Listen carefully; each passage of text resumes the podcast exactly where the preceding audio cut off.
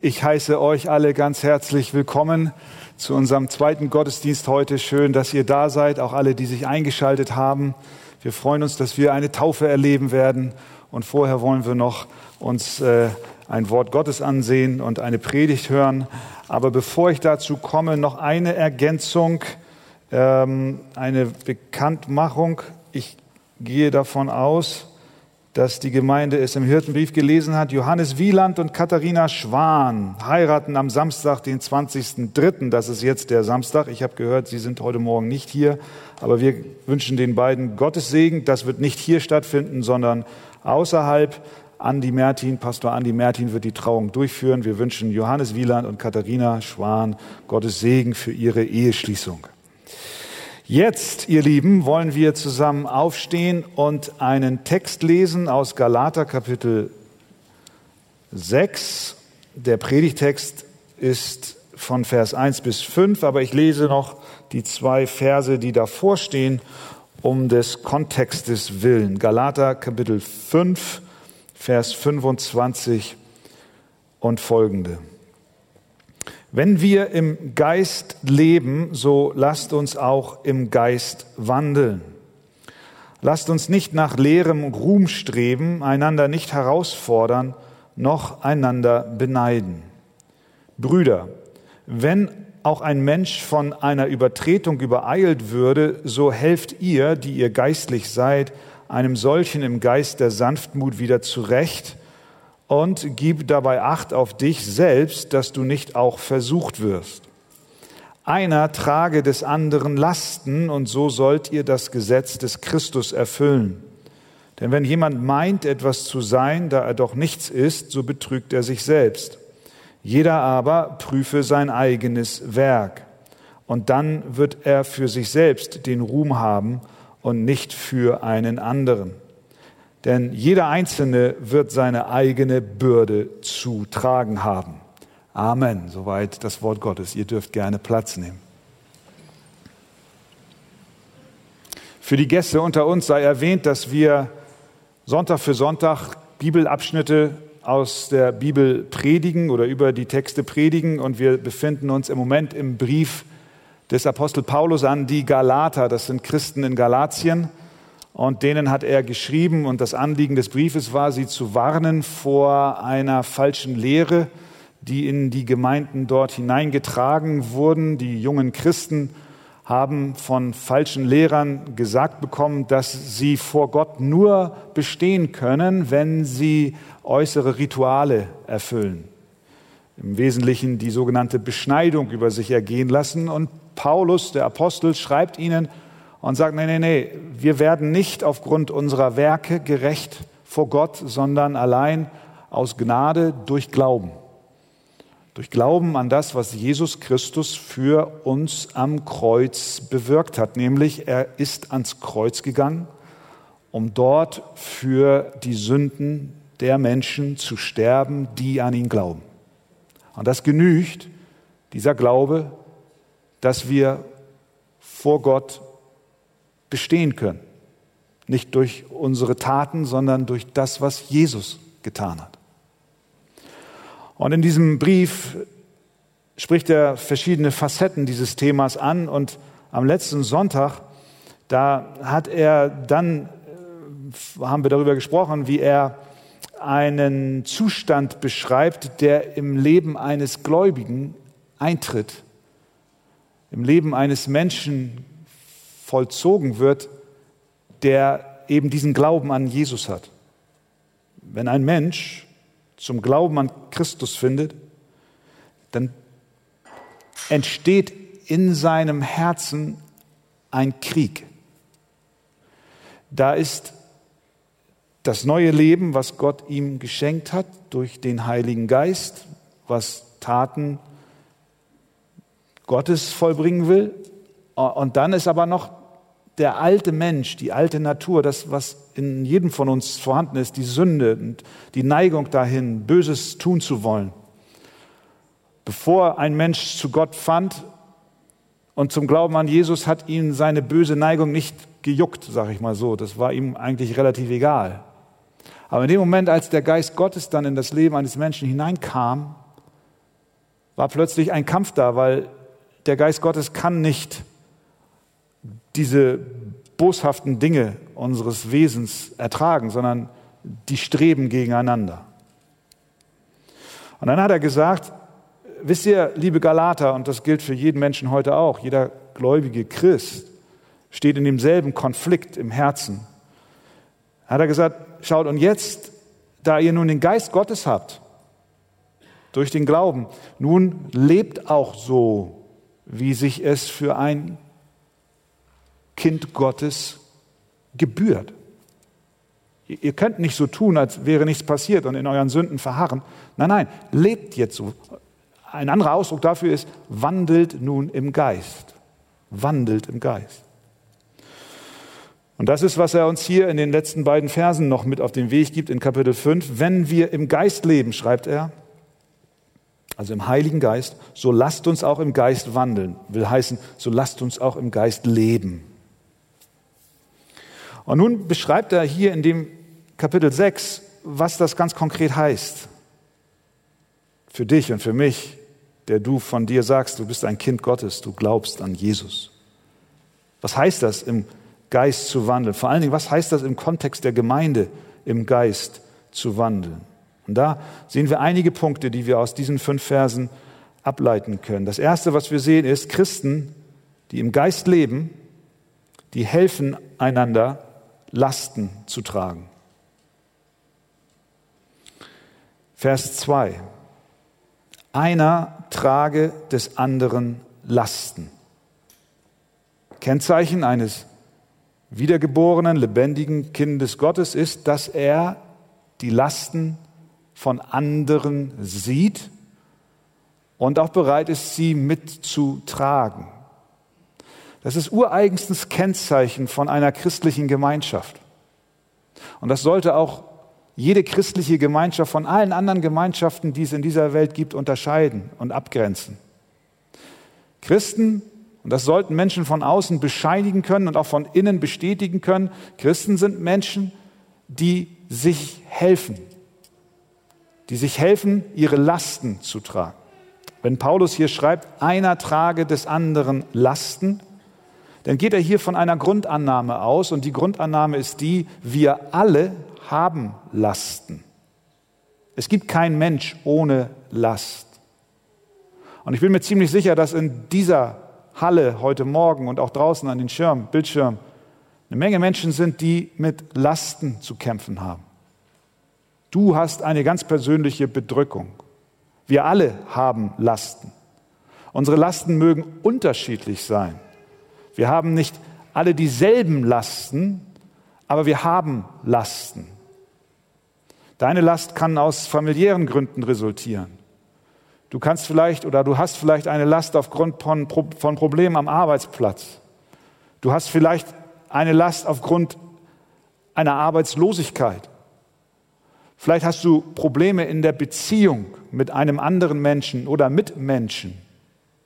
Vielleicht hast du auch eine Krankheitsdiagnose, die dich total bedrückt. Vielleicht kämpfst du mit Depressionen. Du hast eine Traurigkeit, die dich runterreißt. Die Bibel ist so ehrlich und so klar und so, so realistisch. Sie, sie bescheinigt uns, und das macht Paulus hier, wenn er sagt, einer trage des anderen Lasten. Sie bescheinigt uns, wir alle haben Lasten. Wir alle kennen das, dass es Dinge gibt, die uns herunterziehen wollen. Und doch leben wir in einer Welt, in der es nicht so gut ankommt, wenn wir zugeben, dass wir Lasten haben. Wir wollen immer besser dastehen, als wir es wirklich, als wie es uns wirklich geht. Kaum einer ist bereit dazu, seine Schwächen zuzugeben.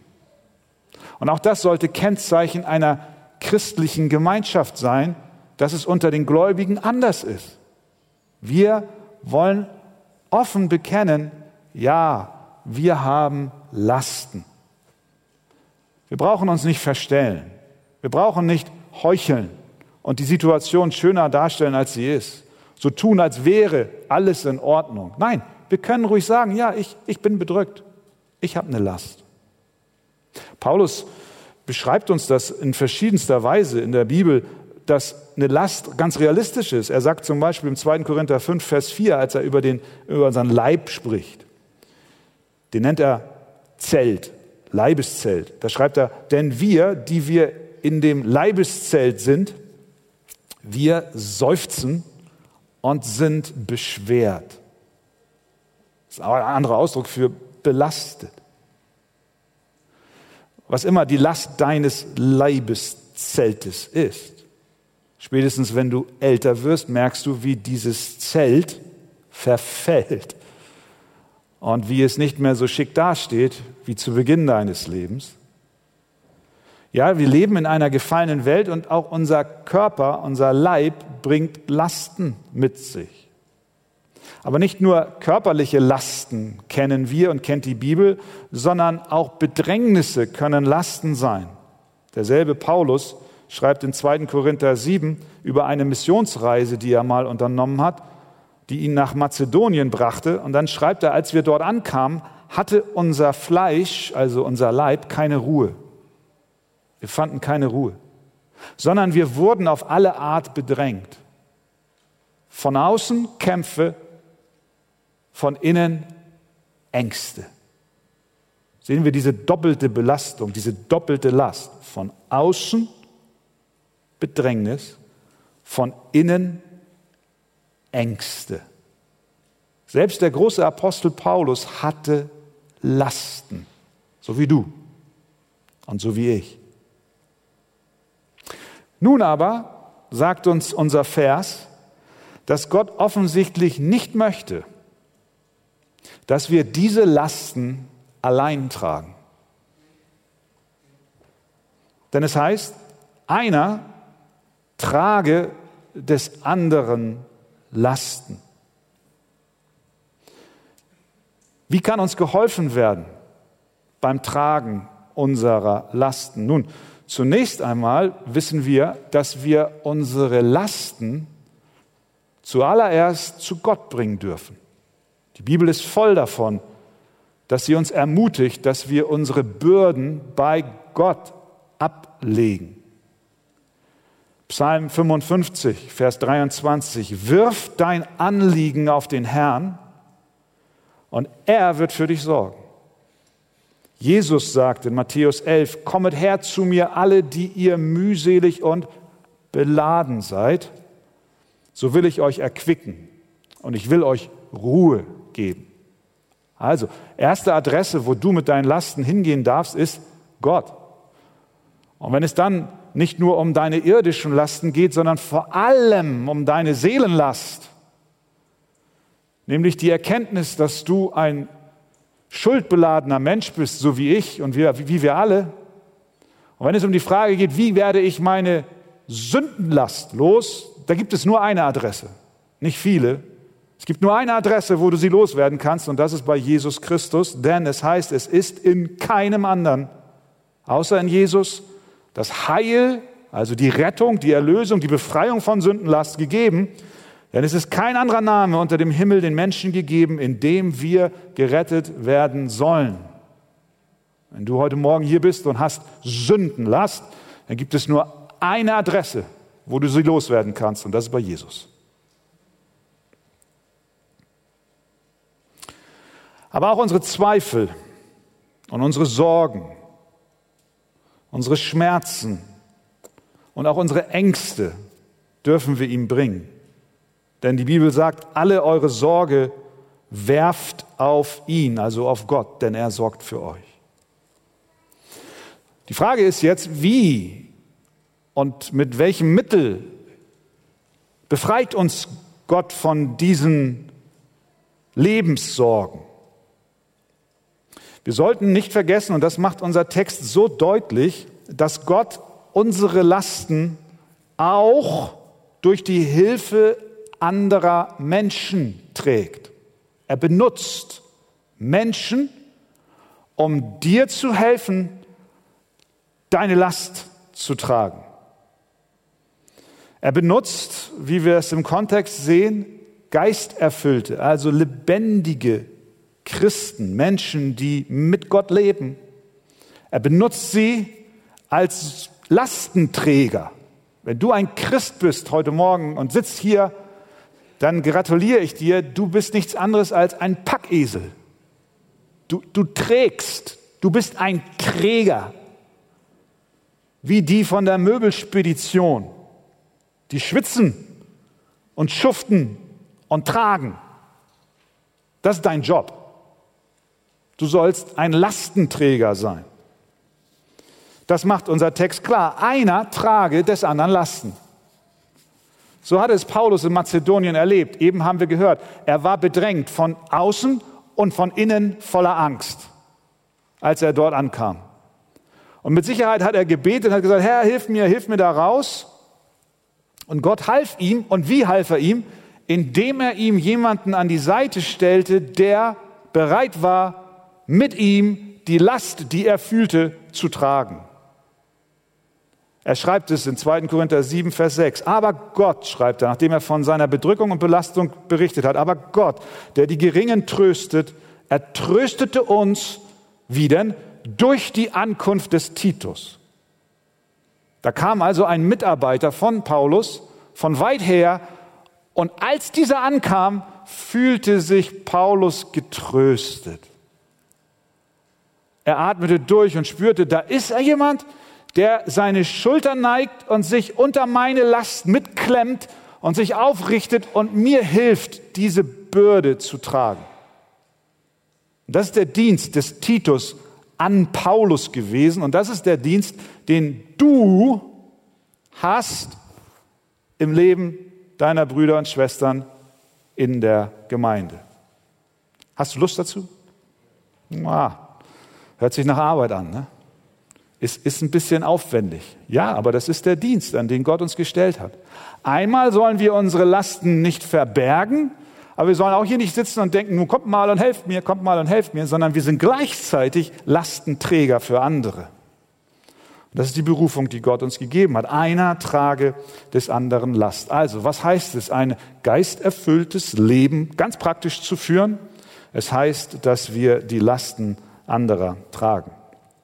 Zweitens, Christen im Geist erfüllen, so sagt Paulus es hier weiter, das Gesetz Christi. Was heißt das denn jetzt? Vers 2. Einer trage des anderen Lasten und so sollt ihr das Gesetz des Christus erfüllen. Nun, wir, die wir die Predigten in den letzten Wochen gehört haben, wissen, dass Paulus sich gegen die Gesetzeslehrer richtet in seinem gesamten Schreiben, die eben den Christen in Galatien Gesetze aufbürden, damit sie vor Gott angeblich gerecht sind. Und er sagt, nein, das braucht ihr nicht, ihr braucht nichts mehr tun, Christus hat alles getan. Und jetzt kommt er plötzlich und sagt, ihr sollt das Gesetz des Christus erfüllen. Was meint er damit? Nun, das Gesetz des Christus wird uns einige Verse vorher beschrieben, in Kapitel 5, Vers 14. Denn das ganze Gesetz, sagt er dort, wird in einem Wort erfüllt, in dem du sollst deinen Nächsten lieben wie dich selbst. Das ist das Gesetz des Christus. Du sollst deinen Nächsten lieben wie dich selbst. Jesus selber hat gesagt im Johannesevangelium, ein neues Gebot gebe ich euch, dass ihr einander lieben sollt, damit, wie ich euch geliebt habe, auch ihr einander liebt. Wenn wir also im Geist wandeln, dann schauen wir in der Gemeinde umher und identifizieren die Lasten der anderen, kommen an ihre Seite, helfen ihnen zu tragen und indem wir das tun, erfüllen wir das Gesetz des Christus, was nämlich heißt, du sollst deinen Nächsten lieben wie dich selbst. Und das Ganze tun wir nicht aus eigener Kraft, sondern aus der Kraft, die Gott uns durch seinen Geist schenkt. Das ist eigentlich nichts anderes als das, was du jeden Tag, lieber Ehemann, zu Hause praktisch lebst. Wenn deine Frau vom Einkaufen kommt und eine Kiste Wasser im Kofferraum hat, dann bist du der Erste, der draußen ist, den Kofferraum noch vor ihr aufgemacht hat und du trägst die Kiste rein. Stimmt's? Alle Männer sagen, ja, ich, ich kenne euch doch. Das ist selbstverständlich. Wenn, wenn, wenn, wenn wir einen alten Menschen eine schwere Last tragen sehen, was machen wir dann? Dann gehen wir hin und sagen, darf ich Ihnen helfen? So sollte es jedenfalls sein.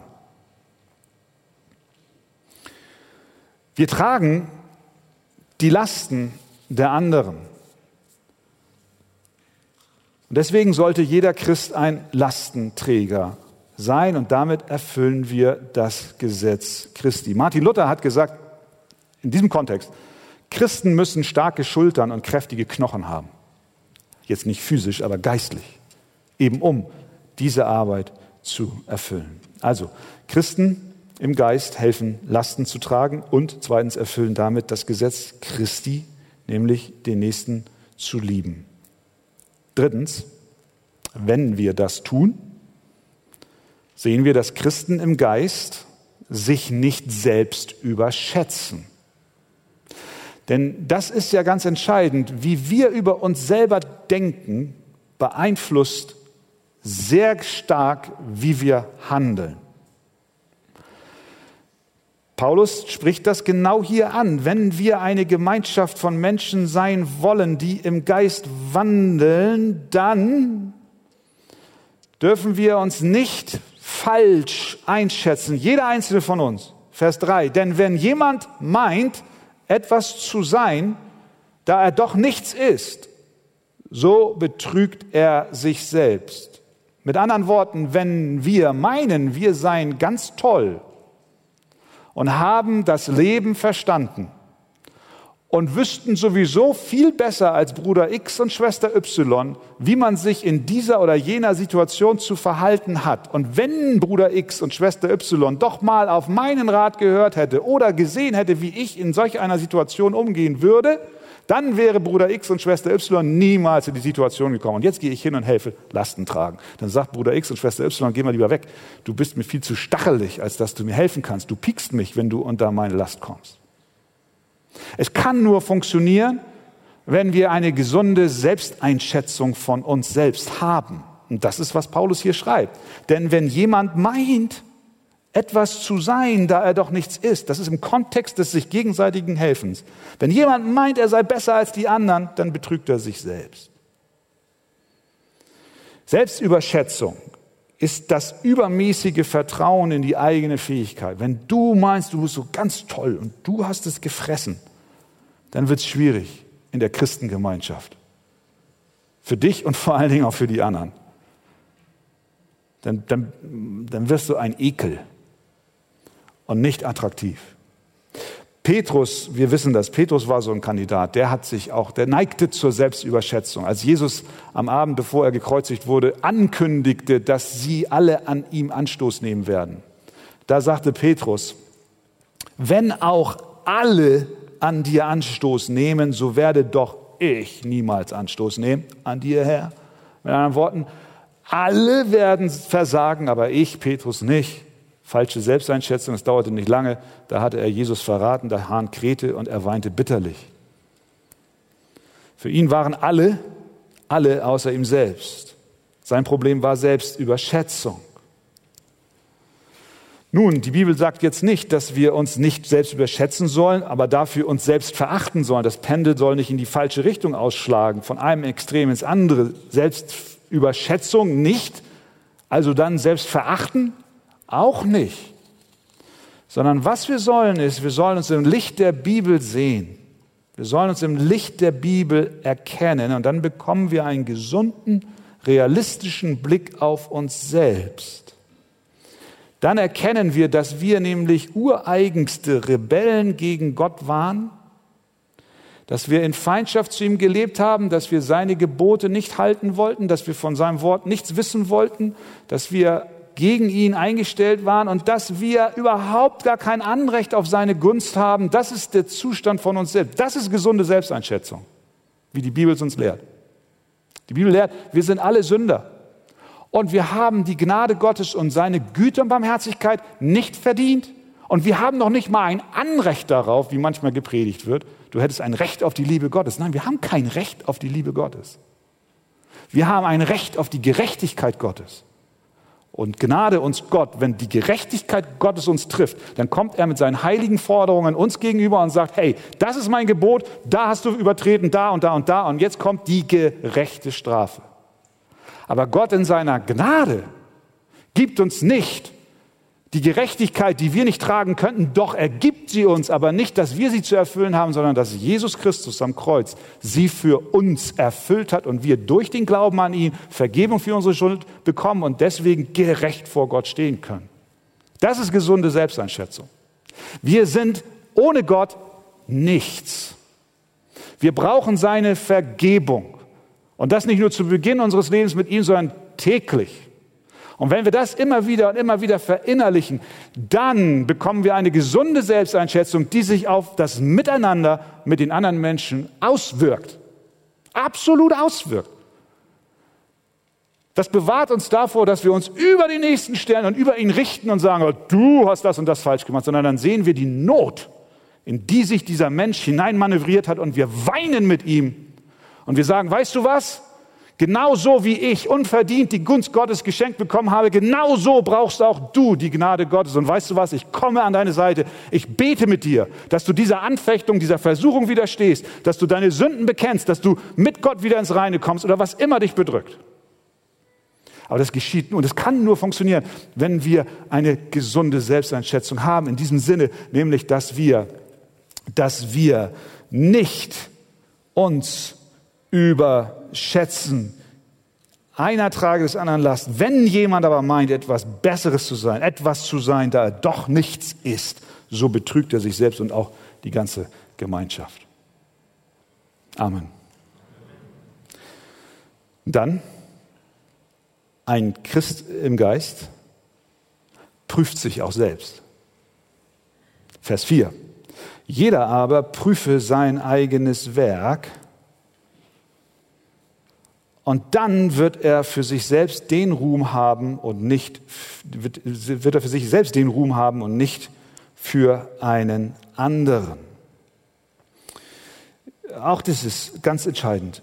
Wenn wir diese Lasten einander tragen helfen, dann auch in dieser Haltung der Demut, nämlich indem wir unser eigenes Handeln immer wieder überprüfen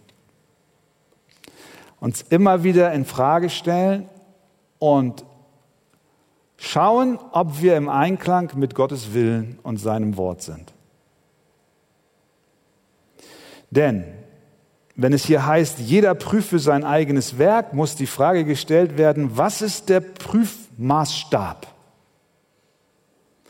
Ist der Prüfmaßstab die Durchschnittsleistung der Klasse, die ein Lehrer bewertet? Ihr kennt das noch aus der Schule wenn dann der Mathelehrer reinkam und sagte, oh, die Arbeit ist so schlecht ausgefallen und eigentlich müssten 75 Prozent von euch durchgefallen sein, aber weil ihr alle so wenige Punkte erreicht habt, deswegen ziehe ich den Schnitt hoch und habe noch 25 Prozent der Klasse mit durchgewirkt und über die Messlatte hinübergeholt. Arbeitet Gott so? Nein. Ein jeder prüfe sich selbst anhand welchen Maßstabes, an dem Maßstab Gottes. Das hilft uns einander, die Lasten zu tragen. Wenn wir nach rechts gucken und nach links gucken und uns vergleichen mit rechts und links, dann sind wir besser als die anderen oder schlechter als die anderen. Das spielt überhaupt gar keine Rolle. Entscheidend ist, wie unser Leben vor Gott dasteht. Und deswegen sollen wir uns prüfen anhand des Maßstabs Gottes. Unsere eigenen Handlungen. Und dann beten wir mit dem Psalmisten der sagt, erforsche mich, o oh Gott, erforsche du mich, o oh Gott, erkenne du mein Herz, prüfe mich und erkenne, wie ich es meine. Und dann beten wir nicht, erforsche meinen Bruder, o oh Gott, erforsche meine Schwester, erforsche meinen Nächsten, sondern erforsche mich. Ein Lastenträger prüft sich selbst. Und wenn er das tut, dann wird er feststellen, Gott, du bist wunderbar dass du mich zu deinem Kind gemacht hast, obwohl ich so sehr deinem Maßstab nicht genügen kann. Und dann zum Schluss. Paulus bringt eine ganz praktische Anwendung, was das jetzt heißt. Ein, ein geisterfülltes Leben in der Gemeinde anhand von Vers 1. Da schreibt er folgendes, Brüder, wenn auch ein Mensch von einer Übertretung übereilt würde, so helft ihr die ihr geistlich seid, einem solchen im Geist der Sanftmut wieder zurecht. Ureigenstes Merkmal einer christlichen Gemeinschaft, haben wir gesagt, ist die Liebe untereinander, das Lastentragen. Und nun schreibt Paulus, jetzt kann es sein, dass jemand in der Gemeinde auf Abwege gerät. Dabei ist Gott den Rücken zu kehren, ihn aus dem Leben auszuklammern, in, wie die Bibel sagt, in Sünde zu leben und das nicht durch einen Ausrutscher und dann tut er Buße und kommt wieder zurück, sondern er verharrt in diesem Lebensstil. Was soll die Gemeinde dann machen? Falsch verstandene Liebe würde jetzt sagen, na ja, dann lass ihn mal. Ich will mich da ja nicht einmischen. Ich will ja tolerant sein. Aber das ist keine Liebe, wie die Bibel es uns beschreibt. Sondern wir sollen dann nicht weggucken und denken, Mann, hätte ich davon mal nichts mitbekommen. Wir sollen aber auch nicht über ihn schlecht reden, hinter seinem Rücken, sondern was wir tun sollen, ist, wir strecken unsere Hand nach ihm oder nach ihr aus. Und wie das genau aussieht, das erklärt uns Paulus in diesem Vers nicht, sondern in Matthäus Kapitel 18. Wir sprechen ihn oder sie zunächst persönlich an und versuchen die Person zu gewinnen. Und wenn dies nicht im ersten Schritt erfolgreich ist, dann nehmen wir jemanden mit dazu und so weiter.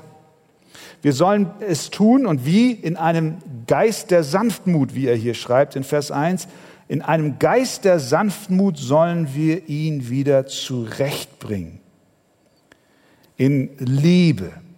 Und die Liebe, wie ich sagte, schweigt nicht, sondern spricht die Wahrheit aus. Das ist ganz praktisch hier von Paulus noch hineingenommen worden. Also, was haben wir gelernt?